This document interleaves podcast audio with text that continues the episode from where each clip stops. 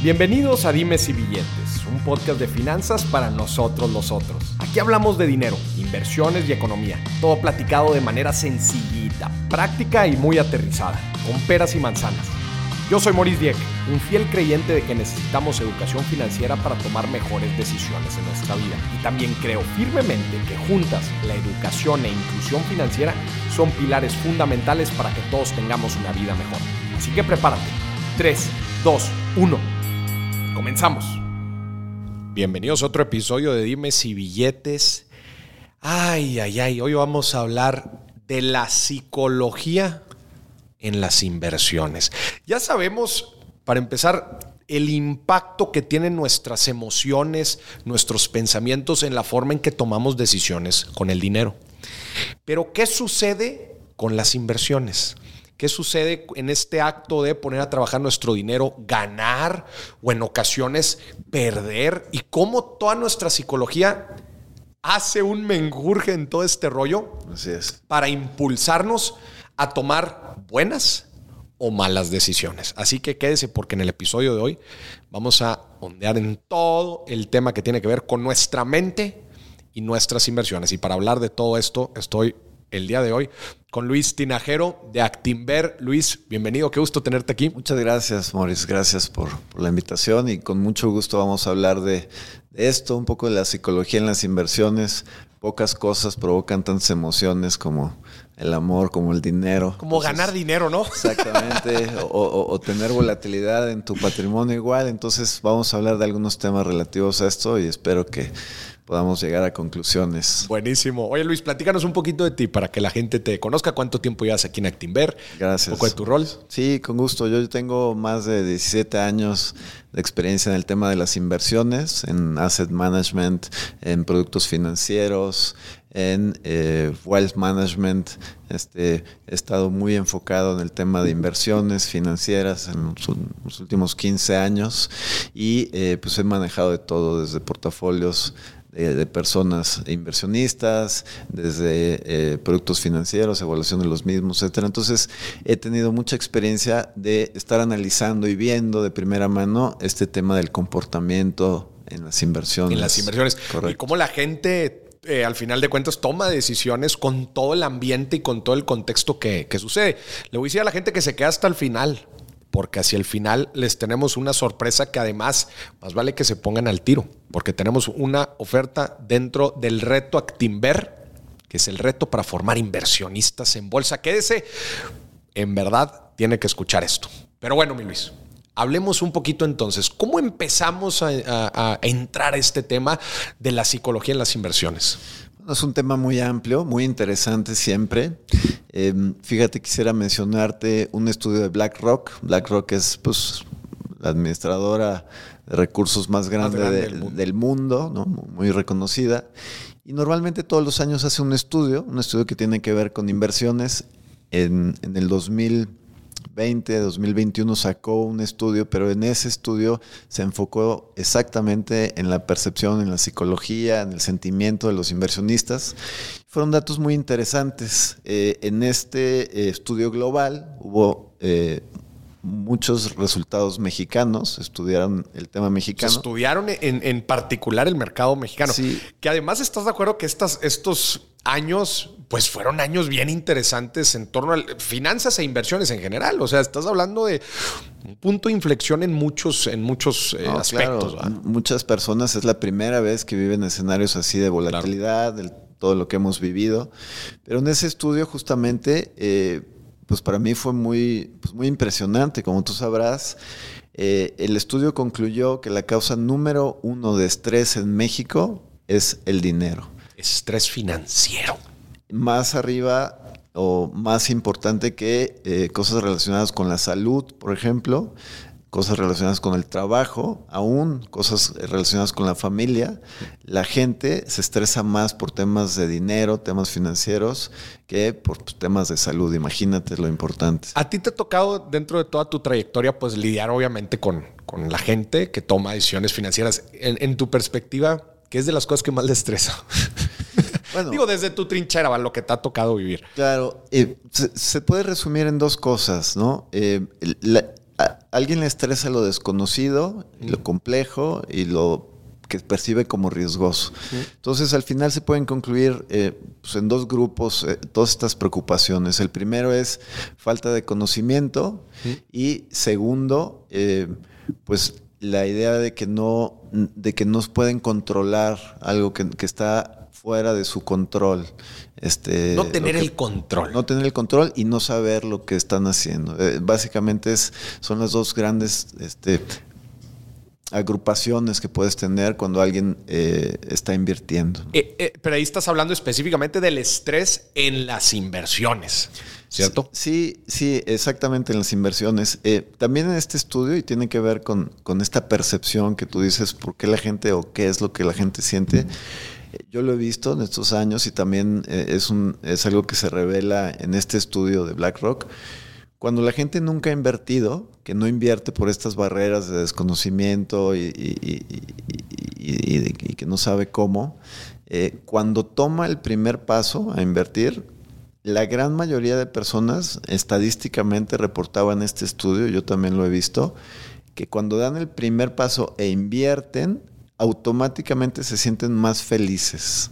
Así, o sea, con dar el primer paso. No importa el rendimiento que tengan. si lo hice simple, bien o mal, güey. Simplemente haber tomado ese paso eh, los hace sentir mejor. Y es algo que, bueno, verdaderamente necesitamos, dado los últimos años, pues estar sintiéndonos mejor. Y tiene que ver con esto. Eh, cuando alguien toma una decisión y empieza a invertir, se empodera, siente que tiene control sobre su dinero, sobre su inversión, que está entendiendo lo que está pasando. Y estas son las maneras en donde uno puede bajar este estrés, ¿no? Que por lo menos empezaron, ¿no? Es, es parte de lo que la gente le, le da gusto, ¿no? Me, me, imagino que va por ahí, ¿no? ¿Tienes algunos datos interesantes de cómo cambió el panorama de inversionistas? De, a partir de la pandemia. He escuchado algunos, algunos datos muy interesantes, no sé, de cuentas que se abrieron sí. en comparación con otros años de así. Sí, sí, hay números duros, pero la verdad los tienes que analizar con un grano de sal. Okay. Este, se crearon durante la pandemia muchísimas cuentas de, de inversión eh, en activos financieros, en bolsa, en cripto, etcétera. Eh, como, como, no sé si recuerdas, pues yo este, estuve a cargo de Bursanet, que es una plataforma también para abrir cuentas eh, de inversión. También hubo un crecimiento enorme durante la pandemia, gente que se interesaba porque tenía más tiempo, tenía el acceso a la computadora, este, había mucha información, el mercado estaba empujando muchísimo después de la caída, donde hubo grandes oportunidades. Grandes oportunidades. Quiso aprovechar. Y sí hubo un incremento enorme en número de cuentas, pues hay números de millones de cuentas incluso en México, un número que hasta la pandemia se mantuvo estable más o menos en 400, 500 mil cuentas de intermediación bursátil, de, de, de, casa de bolsa, explotó en la pandemia, pero muchas son cuentas que pues, no tienen en realidad actividad. Depositaron una lanita ahí. Y a veces ni eso, simplemente abrieron la cuenta, la cuenta. Y entonces eh, yo creo que eso fue también una manifestación muy clara que la gente pues, quería eh, aprender más una de las barreras principales que también viene en el estudio de BlackRock, más de la mitad de las personas responde que no invierte porque piensa que se necesita grandes cantidades de dinero. Grandes cantidades de dinero. Y esto pues también ya cambió. En los últimos años hay muchas opciones, como la que mencionó Bursanet, que puedes abrir tu cuenta pues, con muy pocos, básicamente nada de dinero. ¿no? Para que la gente sepa, Bursanet es la plataforma digital de Actinver en donde tú puedes tomar tus propias decisiones de, de inversión. ¿Cuánto dinero se necesita? Puedes abrir la cuenta sin un mínimo, no hay un mínimo, mínimo, y se recomienda pues este ir teniendo el hábito de estar invirtiendo para tener un portafolio y poder pues tomar oportunidades, ¿no? Hay acciones que cuestan este pues algunos miles de pesos, otras pues, con menos de lo que te cuesta un café puedes hacerte un portafolito de, de, de, de acciones, sí. pero sí. Y entonces, bueno, nos platicas, oye, muchas cuentas se crearon en pandemia, muchas no ni fondearon, igual, pero a ver, la gente dio ese primer paso, que ya el crear tu cuenta por lo menos ya es un primer paso. Ya de ahí cómo la gente se va involucrando, ya ese es otro tema. Pero sigamos hablando de la parte de, de, la, de la psicología. Y ahorita antes de empezar el episodio hablábamos de estos dos conceptos que son fundamentales en, las, en, las, en la psicología financiera, que es el tema del miedo y la avaricia, ¿no? Al final de cuentas estás jugando con rendimiento, estás jugando con ganar dinero, porque eso sucede en las inversiones, pero también estás jugando con volatilidad, estás jugando con riesgo. Y al final de cuentas es un juego entre de repente gano, gano y, como que me gana la emoción. Y de repente también me gana la emoción, pero del otro lado, negativo, el miedo. ¿Cómo ves tú esta interacción en la gente? Fíjate que incluso como tú lo dices, a mí me resulta conflictivo porque mucha gente dice, voy a jugar en la bolsa, voy a arriesgar en la bolsa, y, suena más a, pues, a un tema de pues que no tiene fundamentos o no tiene atrás eh, cosas que puedan respaldar la inversión, ¿no? y es justamente el, ejercicio que estamos tratando de hacer y ahora con el tema del reto financiero, justamente estamos tratando de decir, oye, pues no son apuestas, ¿no? Eh, para invertir tienes que tener algunos conocimientos mínimos. Si inviertes en cosas es muy importante que entiendas lo que es, ¿no? Que entiendas el alcance que tienes y, sobre todo lo que, lo que decíamos, ¿no? Que conozcas tu perfil de inversionista, no solo tus objetivos y horizonte de inversión, sino tu comportamiento, ¿no? Eh, ahí, ahí, pues al final, el comportamiento humano pues siempre domina también en estas acciones y es muy importante te conozcas eh, un poco más tu personalidad, algunas características de tu personalidad, pues para tenerlas en cuenta al hacer inversión. Ese punto es bien importante. A ver, no todos somos iguales en torno al dinero y en torno a las inversiones. O sea, hay gente, pues hay gente muy arriesgada que le vale, hay gente que es más cuidadosa, hay gente que es más miedosa. ¿Cómo funciona este tema de los diferentes perfiles de que al final de cuentas se, se relaciona con los perfiles de inversión? Pero adicional a los perfiles de inversión, todos sabemos que para tomar una buena decisión de inversión hay otros factores que no necesariamente tienen que ver con nuestra personalidad que entran en juego. Y ahí estás hablando de experiencia, plazo eh, y, otras cosas, ¿no? ¿Cómo, ¿Cómo ves tú el tema de justamente los diferentes perfiles? Y me gustaría que la gente que nos esté escuchando como que se vayan, eh, vaya viendo en dónde le cae el saco, ¿no? Para que, para que logre aprender de estos perfiles. Sí, rápidamente. Eh, siempre que haces una inversión, hay un perfilamiento cuando es una inversión asesorada. Es decir, si te tienes que saber o te tienen que preguntar o tienes que tener claro eh, lo que dices, tu horizonte de inversión y eh, tu tolerancia al riesgo. Esto es, digamos, lo, clásico, ¿no? Y lo que uno siempre tiene que considerar, pero también, y esto eh, pues es un tema muy importante, pero muy subvaluado, eh, tiene que ver con eh, tu psicología, tu propia psicología. Y, hay mucha información de esto, de finanzas conductuales, muchas investigaciones muy interesantes que también yo al leerlas, pues hasta o sea, me da risa porque confirmo, pues muchos clientes que conozco. los, vas poniendo en las cajitas. Claro, porque pues, tiene que ver con su personalidad, tal cual es su inversión, ¿no? Em, como decías, si alguien no conoce sus características de personalidad, hay muchos eh, eh, test que puedes tomar en línea y básicamente eh, son muy, em, es muy acertado cuando ves el comportamiento de alguien invirtiendo que tiene que ver con su personalidad. Eh, aquí yo les diría a, tu auditorio, a todos tus escuchas, que, que sí es muy importante que se reconozcan si tienen alguna de estas características porque pues pueden evitar entonces tomar malas decisiones. Por ejemplo, antes de que entremos a los perfiles, a los avatars, los vamos a describir, pero esto quisiera recalcar algo de lo que estás diciendo, porque es fundamental, porque luego en las inversiones pasa mucho que ¿no? El, cotorreo de pasillo, ¿no? o, las inversiones de impulso. es que, eh, híjole, mi amigo me está diciendo, ¿verdad? Que él ya ganó y que, oye, mira, y, sí, me, y me enseñó todo lo que está haciendo y yo, y te empieza a preocupar. A ver, cada persona otra vez es diferente en torno al dinero. Y luego eh, también en las inversiones pasa mucho que te platican las buenas, pero no te platican las malas. Entonces, es bien importante, como tú decías, entender quiénes somos nosotros, ¿verdad? Y que somos diferentes a la gente que está allá afuera y que probablemente una buena inversión de otra persona allá afuera no significa necesariamente una buena inversión para nosotros. ¿Verdad? Entonces, nada más para poner ese paréntesis, para que la gente ponga mucha atención ahorita que hablemos de los avatars. Mencionaste algo muy importante también, que es el, FOMO, ¿no? El Fear of Missing Out.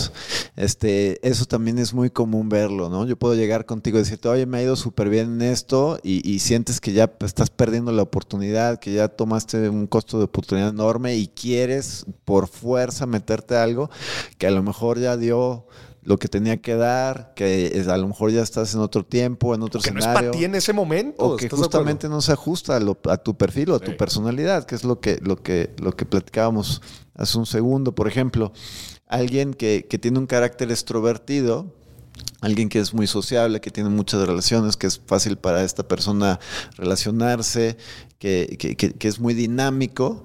Normalmente estas personas que tienen este tipo de personalidad eh, toman riesgos, muchos riesgos en su inversión, es decir, están abiertos a, eh, explorar y, a conocer y por Son más aventados. Son más aventados. A es el primer perfil, el, agresivo, ¿no? El extrovertido. Sí, más que un perfil de inversión que, te, que tiene que ver con tu tolerancia al riesgo y tu, y tu horizonte, es pues de personalidad. O sea, si tú tienes esa personalidad extrovertida y llego y te platico de algo innovador y algo que te...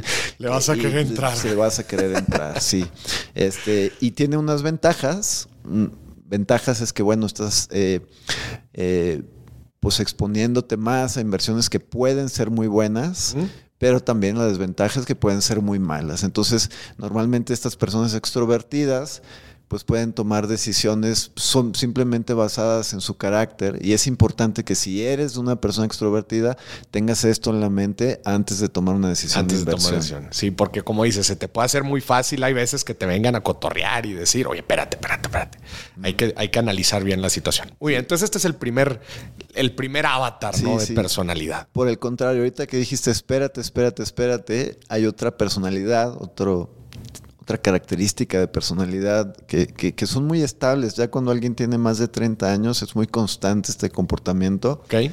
este siguiente es una persona este, muy organizada y muy escrupulosa. Okay. Es decir, alguien que es muy cuidadoso, alguien que eh, organiza muy bien las cosas, que las piensa muy bien, etcétera. Es tal cual, casi el opuesto al que acabamos de decir. A partir de los 30, dices, es muy, es muy eh, visto esto. Sí, ya no cambia tanto, es muy estable y, es muy homogénea su inversión también. ¿Será, será por, por sus condiciones de vida, ¿no? Por su situación de vida, que oye, ya, igual ya tienes familia, ¿no? Oye, ya te tienes que administrar, organizar. No, como que te cambia el chip también. ¿eh? Por ahí de los 25, 30 te cambia el chip. Fíjate que esta idea de los 30 años estabiliza estas características, no solo esta de ser organizado en tu personalidad escrupulosa, sino también el extrovertido. O sea, alguien que es extrovertido ya a los 30 años. E-, está cañón. Es muy probable que así siga, ¿no? Sí, se mantenga. Aunque tenga responsabilidades, aunque tenga sus momentos de vida, pues es ya parte de su personalidad, ya está definida su personalidad y desde el punto de vista psicológico eso que pues, se presenta con más estabilidad. hay algo aquí bien interesante, Luis, que estamos viendo, que es, este, oye, ciertos rasgos de tu personalidad, tú naces con ellos, ¿verdad? O sea, claramente todos conocimos en la escuela, en la universidad, después... Eh, a la gente que era pues introvertida, extrovertida, pero también las condiciones de vida, las situaciones de vida, nuestras propias responsabilidades también nos van forjando. O sea, son como diferentes fuerzas que terminan por hacer una personalidad de la persona, valga la redundancia, una personalidad de la persona. Características muy definidas de alguien, ¿no? Sí. Por ejemplo, en el caso este de, alguien, de alguien muy escrupuloso, organizado, eh, es muy claro que sus inversiones casi siempre, es una generalidad muy, muy certera, estas personas son muy buenas para planear a largo plazo. Entonces, eh, contratan planes de inversión a largo plazo.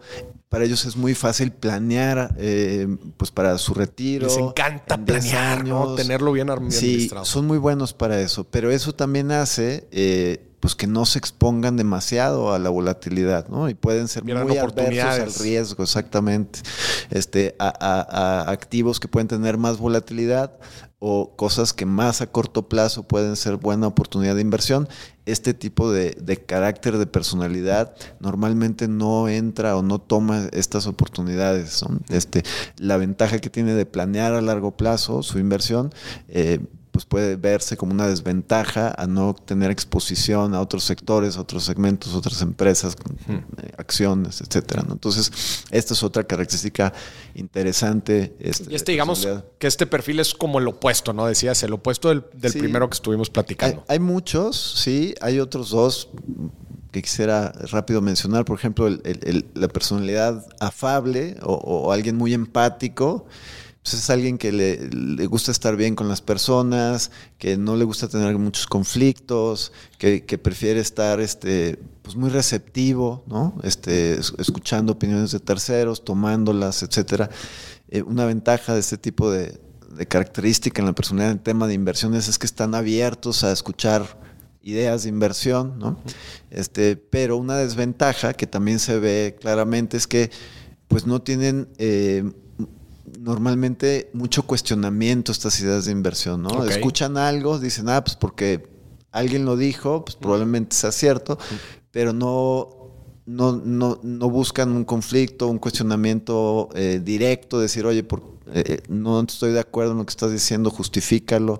No normalmente eh, la característica general, y siempre es difícil generalizar, pero esto se ve, que no, que no buscan más o no cuestionan más este tipo de opciones. Entonces, por eso también, si identificas que tienes ese carácter en tu personalidad, tienes que tener cuidado cuando escuchas ideas de inversión. Con dejarte ir. Claro, porque puedes tomar decisiones que no estén muy informadas o que sea una opinión muy parcial. ¿no? Oye, Luis, ¿tú qué, qué ¿Qué personalidad te consideras? Yo tengo un poco de todo, pues es que ya tengo mucho en la industria. Este, eh, la última característica esta, y quizás yo tenga un poco de esto, pues es alguien más neurótico o alguien muy sensible, ¿no? Ok. Este, en el espectro, ¿dónde se ubicaría? ¿O no se ubica así tal como en una línea en donde algo... Mira, todo el mundo tiene algo de neurosis, ¿no? Pero para el tema de inversiones, el tema que estamos platicando es... Eh, pues alguien que se preocupa demasiado, que siente demasiado, eh, pues un cambio en el mercado, un cambio en, la evaluación de su acción, que baje el 3% su acción, ya no puede dormir, ¿no? Ya se siente muy incómodo con la volatilidad, con un hecho internacional, el tema de Ucrania que afecte la inversión, etcétera, se siente muy contrariado, ¿no? Este, lo rebasan sus emociones. Una persona que, es muy sensible o que tiene características este, pues casi neuróticas, digo, no patológicas, clínicas, sino que simplemente tienes una personalidad muy, muy sensible, aprensiva, pues alguien hace una inversión, tiene un poco de volatilidad y, y se siente muy, muy emocionado, muy nervioso, piensa lo peor, tiene pesadillas, etcétera, ¿no? Pero, pero por lo que estás diciendo, o sea, que, eres muy receptivo a ambos tipos de sentimientos. O sea, cuando cae, pero cuando ganas, también. Sí, eh, sí. y esto hace justamente eh, ahí puedes ver la desventaja de, esta, de, este tipo de carácter en inversionista que puede tomar muchas decisiones arrebatadas. Ya puede eh, eh, verse, este, estar viendo una buena ganancia y venderlo muy rápido, este, o este, una pérdida muy leve y venderlo, ¿no?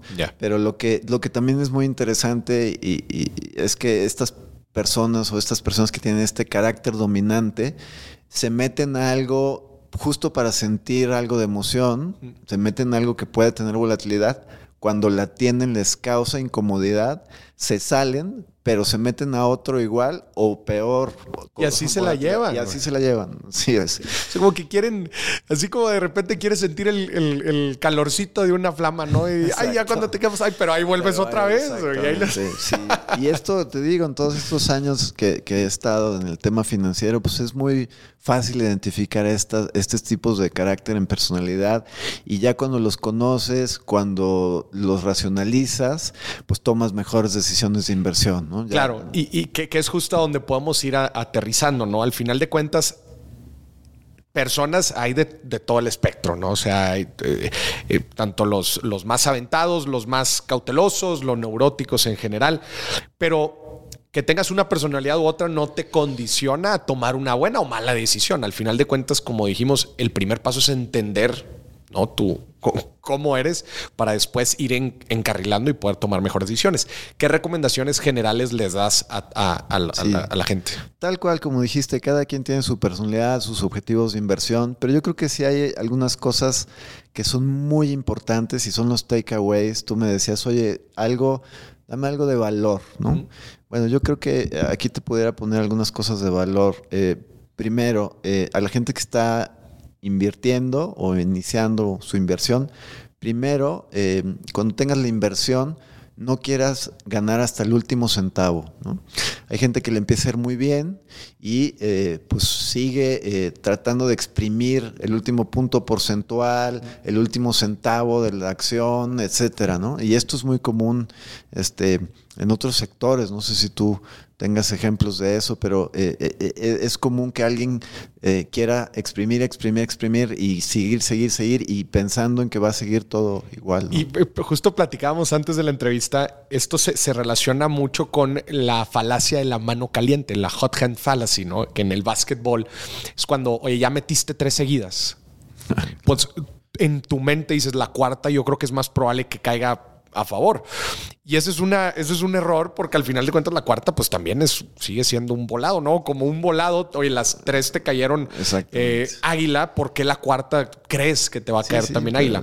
y esto sucede también igual en, justo en, las inversiones. Sí, digo, hay gente que tiene rendimientos de arriba del 20%, 30% y quieren seguir ganando más, y más, La, sí, ¿no? la recomendación específica de esto es que pues, siempre tengas eso en mente, el tema del hot hand, pero sobre todo en inversión es que, tengas un objetivo muy claro de rentabilidad. Claro. Y cuando lo toques, tomes tus ganancias. Cuando estás invirtiendo de manera activa, dinámica, por ti mismo a corto plazo, ¿no? Que, que ahí también eh, se relaciona con lo que platicábamos al principio de la avaricia, ¿no? Y te empieza a ir bien y te, te emocionas, ¿no? Dices, no manches, y empiezas a hacer los típicos, los números en la cabeza y dices, pues déjala ahí, vamos a, y hasta lo que dé, hasta lo que dé, hasta lo que dé, y ahí es donde puede haber. en las inversiones activas sí se recomienda tener esta idea de, uno, de, un, de un rendimiento objetivo y que cuando tú estás gestionando tu inversión pongas un take profit, eh, que es una manera de que tu inversión se vende de manera automática. Este dices quiero ganar el 15, el 20, el que sea y cuando llegas este se vende automáticamente, se vende, la mayoría de las plataformas lo puedes poner y que también pongas un stop loss, ¿no? Es decir, eh, que te protejas eh, hasta un cierto porcentaje o cierta cantidad de pérdida que también hay una venta, inmediata para también si hay algo de ganancias tomarlas de manera automática. Entonces, nos platicaba recomendación número uno es, a ver, raza, no se atasquen tampoco tan duro. Pongan un, un objetivo, un rendimiento objetivo y cuando lleguen ahí, Vendan. Vendan. Esto es para inversiones dinámicas, activas, a corto plazo, ¿no? Importante recalcar. Inversión activa son inversiones que tú estás gestionando dentro de la plataforma, comprando y vendiendo acciones u otros instrumentos. Exacto. Y que siempre pongas el stop loss y el take profit, ¿no? Esto es muy importante. Otra recomendación también, y esto pues, tiene mucho que ver con el tema psicológico que, que hemos estado platicando, es muy común ver en las inversiones autogestionadas cuando alguien empieza a invertir que estén eh, que caigan en esta falacia o en este error de eh, comprar por nostalgia o por lealtad a una marca. Es que yo tengo ahí mi Teslita este, estacionado, entonces pues yo le soy fiel a Elon Musk y ahí tengo mi acción y ahí vamos. Sí, puede ser él o quien sea, ¿no? Decir, oye, yo de chico comía tal cosa, este, voy a invertir en esta empresa por nostalgia, porque pues, me da buenos sentimientos, etcétera, ¿no? Oye, yo compro todos sus productos todos los sábados, siempre que voy al súper, estoy comprando ahí sus familia le gusta, etcétera, ¿no? Y, la recomendación aquí es eh, tener esto muy en mente cuando hagas inversiones, no, no inviertas en pues por, por, lealtad de marca, invierte eh, en, un en un negocio, a la hora que estás invirtiendo, estás comprando una acción, estás comprando un negocio, debería de ser un white label, deberías de analizar el negocio por sus números, por su rentabilidad, por sus márgenes, por su tendencia, sector, etcétera, y no eh, para ser muy frío, estar comprando marca. Estar comprando marca. Oye, me voy, a, me voy, a, desviar tantito, pero creo que está bien interesante el tema. ¿Pasa lo mismo con la pareja o no? Oye, que la debes analizar fríamente, estructuradamente la situación, independientemente de las emociones. no, bueno, ahí yo prefiero quedarme en el tema financiero. para, no, para, no, meterme en camisa de once varas. No, muy bien. Sí, sí. No, e, e, es eso, ¿no? Este, siempre estar analizando. Tratar de ser lo más objetivo posible, ¿no? Exactamente. Ver los fundamentales, los números, los márgenes de la empresa, este, y no, y no este, pues, caer en la nostalgia de, o la lealtad de marca, ¿no? Buenísimo. Otra recomendación muy importante también eh, cuando alguien empieza a invertir es que eh, sí, hazle caso a tus corazonadas, pero solo si las puedes explicar. Corazonadas, que son estas eh, inversiones que dices, no, no tengo un buen feeling, un buen presentimiento, pero siempre y cuando tengas un buen fundamento de la decisión. Solo si las puedes explicar. Este, yo siempre le pregunto eh, a la gente que invierte, y entonces este transcurso, sobre todo en, la parte de las inversiones no asesoradas, cuando la gente empezaba a invertir sola, era, no, pues a mí me late, ¿no? Yo creo, yo siento. ¿Por qué te late? Exacto, porque si la gente me dice, sentimientos, nostalgia. ¿Alguna de las dos pasadas? Alguna de las pasadas, tienes que rascarle más, ¿no? Este, está muy bien, he visto muchos inversionistas que tienen esa facilidad, tienen esa sensibilidad de una corazonada, que puede ser por una tendencia de mercado, por un comentario de alguien, por un nuevo producto, por algo, que está muy bien, pero necesitas tener la información necesaria para poderla entender y justificar y explicar. Fundamentar tus supuestos. Que también, como decías, hay de explicaciones, explicaciones. No, es que los carros son bien bonitos. Sí, y también, pues eh, y también es muy importante no confundir una corazonada a una esperanza, ¿no? Ok, a ver. O sea, es decir, una esperanza es algo que pues quisieras que pues sucediera. Que igual y no tiene tantos fundamentos. Que no tiene ningún fundamento. simplemente quisieras que te pasara. Sí, sí, Y una corazonada fundamentada o una decisión eh, informada, pues te da algo de elementos para tratar de decir, ok, yo creo que puede pasar esto, yo creo que vamos en el mismo camino, yo creo que lo que se ha visto pues se puede seguir repitiendo un periodo, los buenos márgenes, la buena rentabilidad, eh, eh, esta empresa, el desempeño de esta empresa en temas de inversión. Luis, qué importante es eso en todos los ámbitos financieros. Al final de cuentas, en las decisiones de negocio, de inversión, siempre hay una proyección, un supuesto a futuro, porque es eso, es una inversión, es un supuesto a futuro.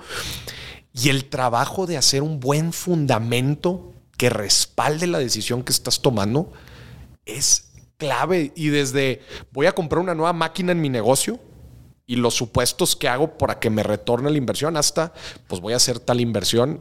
Estoy esperando que...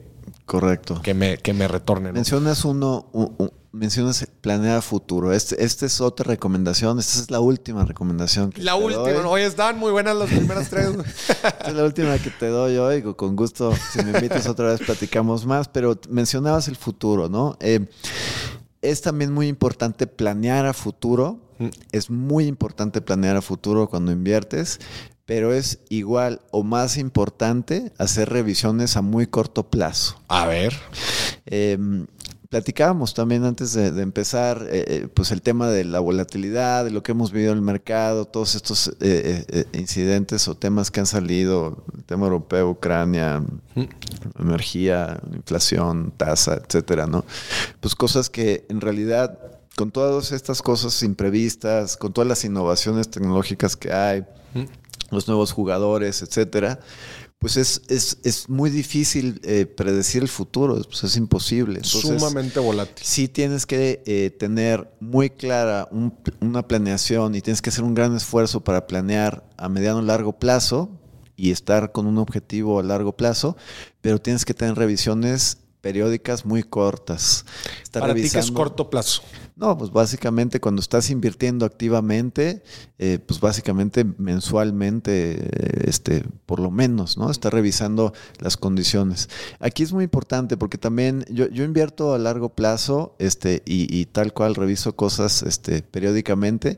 Cuando tienes una inversión o encuentras una muy buena empresa que trae muy buenos fundamentales, lo que habíamos dicho hace rato, ¿no? Este, que lo puedes explicar, puedes entender que es buen negocio y, y eres, y estás contento invirtiendo en él, teniendo acciones de él, siendo accionista de la empresa, pues entiendes también la volatilidad, entiendes los imprevistos, pues es como si abrieras un restaurante y el restaurante pues, sea un muy buen restaurante y un viernes llueve y hay inundación, tormenta en la ciudad, no sé qué, pues ese día no vas a vender nada y sería muy mala decisión vender tu inversión con la información de ese viernes nada más.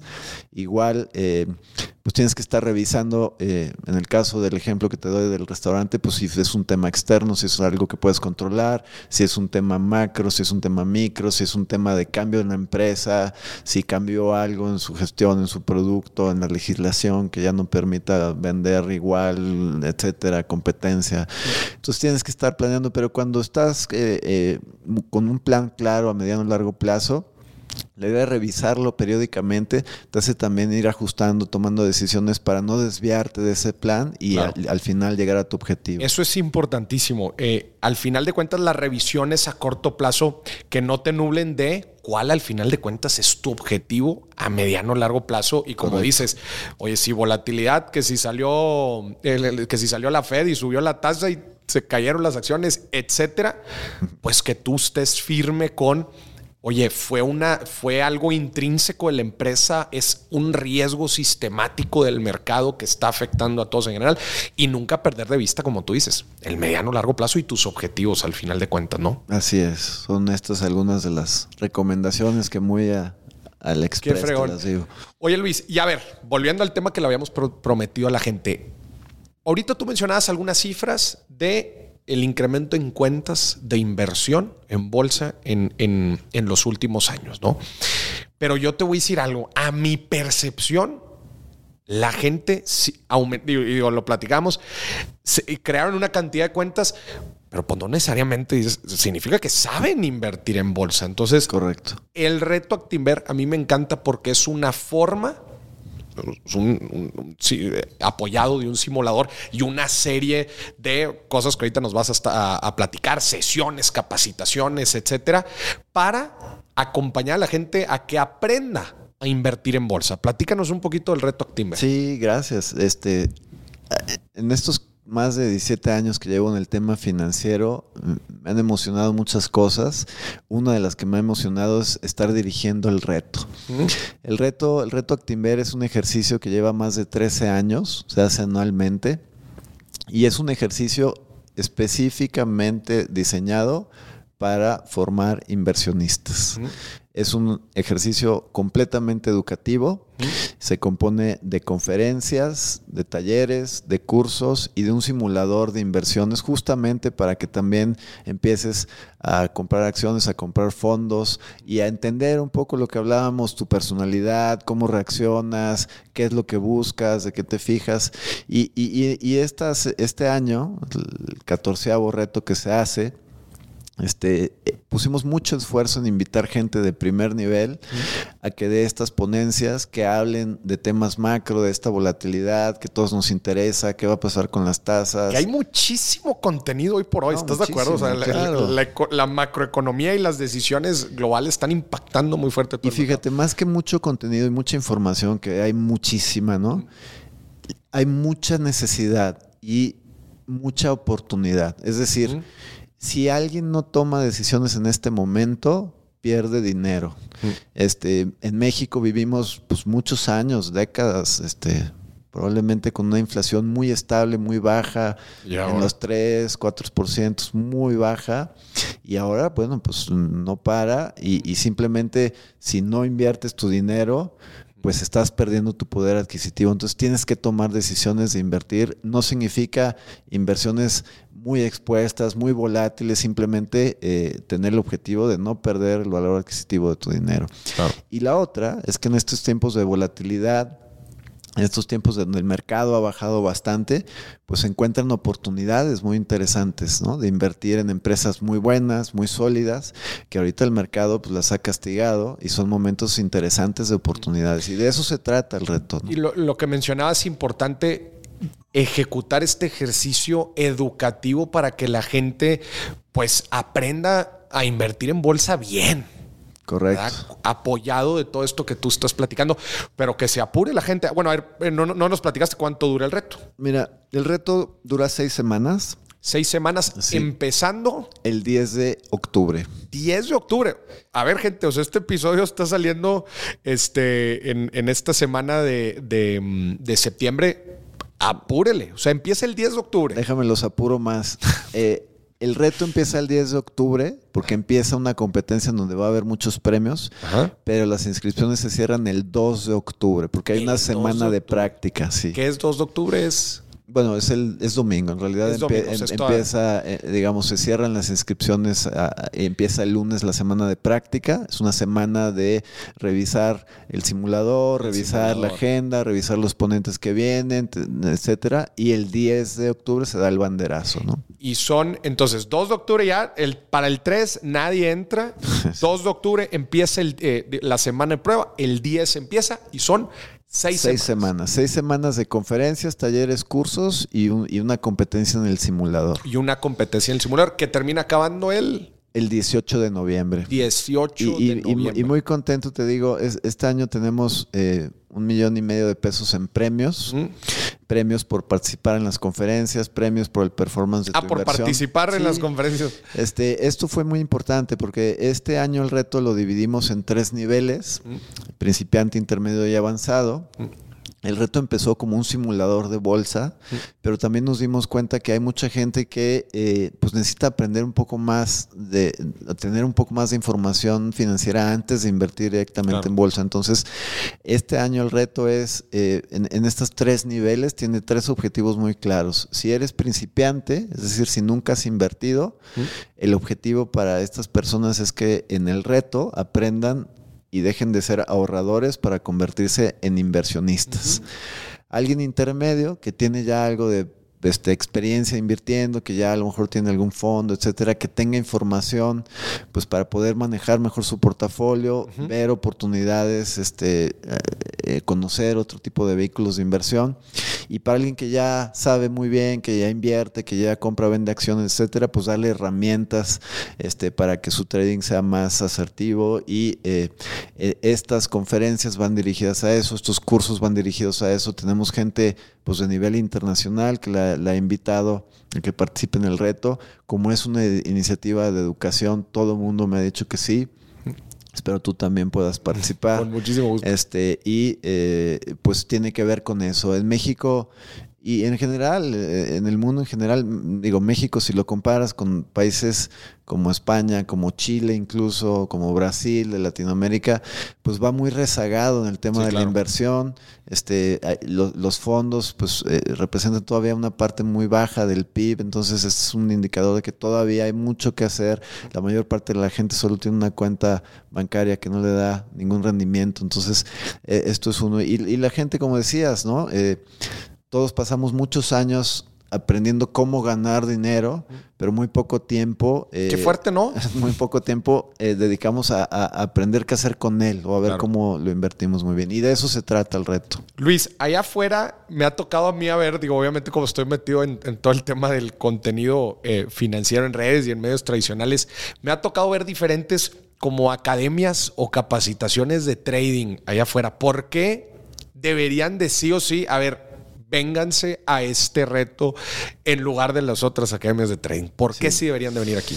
Mira, son muchas, muchas justificaciones que te pudiera dar. Número uno, porque verdaderamente es conocimiento de expertos de primera mano, personas que han tenido muchos años en la industria. Digo, a mí me toca organizarlo y me toca también dar al- algún, algún- al- algunos este, ponencias, pero sobre todo eh, la preocupación que te comentaba de invitar a personas que son personas que han dedicado años de su vida a estudiar inversiones, a manejarlas, a conocerlas, pues son expertos. O sea, eh, lo que vas a escuchar es de primera mano las personas pues más calificadas de México y unas internacionales que estamos invitando. Esto es una razón. Dos, em, que el costo que tiene es para un walk-in, para una persona normal de mil pesos, para un estudiante, profesor, persona de tercera edad, 500 pesos. Si, si son de tu audiencia, pues tienen este, Este descuento. este descuentazo, ¿no? Que tú negociaste.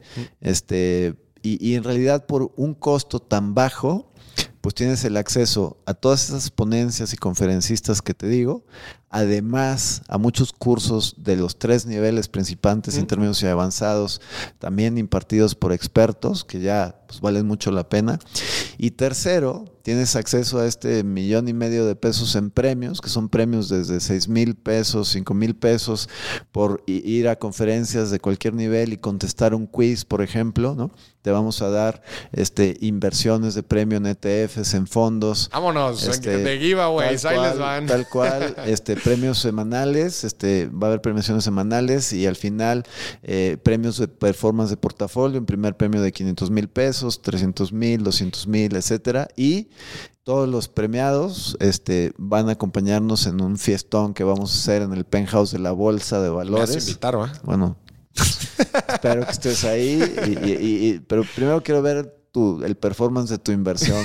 Antes de que puedas entrar al penthouse. a ver qué vas. Pero vamos a hacer un fiestonón ahí para los ganadores y, pues, va, pues va a ir mucha gente de la industria, gente de primer nivel de la bolsa que nos está ayudando mucho en esto va a exponer gente de la bolsa también. Este, entonces, pues yo creo que es un evento muy valioso en, la idea de ponentes, en la idea de cursos, en la idea de premios y experiencia de este simulador. Entonces, comparado con otras cosas que yo veo, en donde alguien que a lo mejor no tiene toda la experiencia, no tiene todas las credenciales, te está enseñando a invertir, este, pues yo creo que tenemos este, muchas ventajas de estas credenciales que tenemos, este simulador y este acceso a, este conocimiento. Y bueno, ya terminando la fiesta en el penthouse de la bolsa, pues. ¿Qué más pues, quieres? ¿Qué más quieres? Oye, te faltó decir algo el respaldo de Actimber una de las casas de bolsa más importantes del país. Sí, es un grupo financiero que ya tiene más de 26 años en el mercado. Es una empresa pública, cotiza en bolsa. Eh, es como dices, dentro del grupo financiero tenemos una casa de bolsa, tenemos un banco, tenemos una arrendadora, tenemos un, broker dealer en Estados Unidos. Es decir, es un, eh, pues es de los grupos este, más especializados en México y que, y que llevan en realidad este, pues mucho liderazgo sobre otros este, en el tema de manejo de inversiones. Somos expertos expertos en manejo de inversiones en ese sentido. Este, tenemos Bursanet, que lo comentaba. es la plataforma. A, mí me tocó estar eh, dirigiéndolo un rato y, también pues, tiene servicios asesorados. También he estado ahí en la parte de, servicios asesorados, gente que quiere un asesor que le ayude a inversiones y eso eh, es el, expertise que tiene Actinver y pues lo hemos este, consolidado en estos más de 26 años. Qué chingón, importante también para que lo considere gente. No, eh, no, no se tome mucho tiempo, ¿eh? porque ya se acerca el 2 de octubre. Aquí en la parte de abajo de este video les vamos a dejar la liga para que se vayan directo al registro y no pierda tiempo. No, es muy fácil, es retoactimber.com. Ahí encuentran la información, las fechas, los costos. Es muy importante, pongan el código de descuento tuyo. Sí, gente, para que se pongan vivos, tenemos código de descuento Moris, así como mi nombre, 30% de descuento en el registro al reto.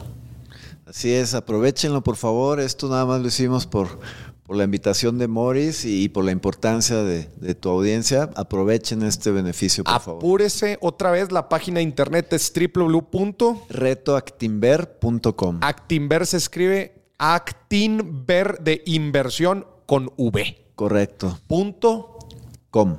Punto com. Para que se apure, tienen hasta el 2 de octubre. Y si por alguna razón estás escuchando o viendo este episodio después, pónganse atento a las redes sociales, a las mías y a las de Actimber, que son Actimber. Así. Nos encuentran en actimber.com. Actimber.com. Y las del reto también, que es Reto Actimber. Para que estén pendientes a próximas aperturas, etcétera para que también ahí estén, Aprovechen, por favor. Este, este, es un deal que hizo Maurice y, creo que es súper buen deal. Ya además de todos los beneficios que trae el reto, además este descuento, pues para que se pongan truchas. ya no hay excusas para... Excelente momento para empezar a invertir en bolsa. Como siempre. Venga. Luis, muchísimas gracias. Gracias por acompañarnos en Dimes y Billetes. Gracias por la invitación, Maurice. Y a ti, esto fue otro episodio de Dimes y Billetes. Hoy es el primer día del resto de tu vida financiera. Hasta la próxima.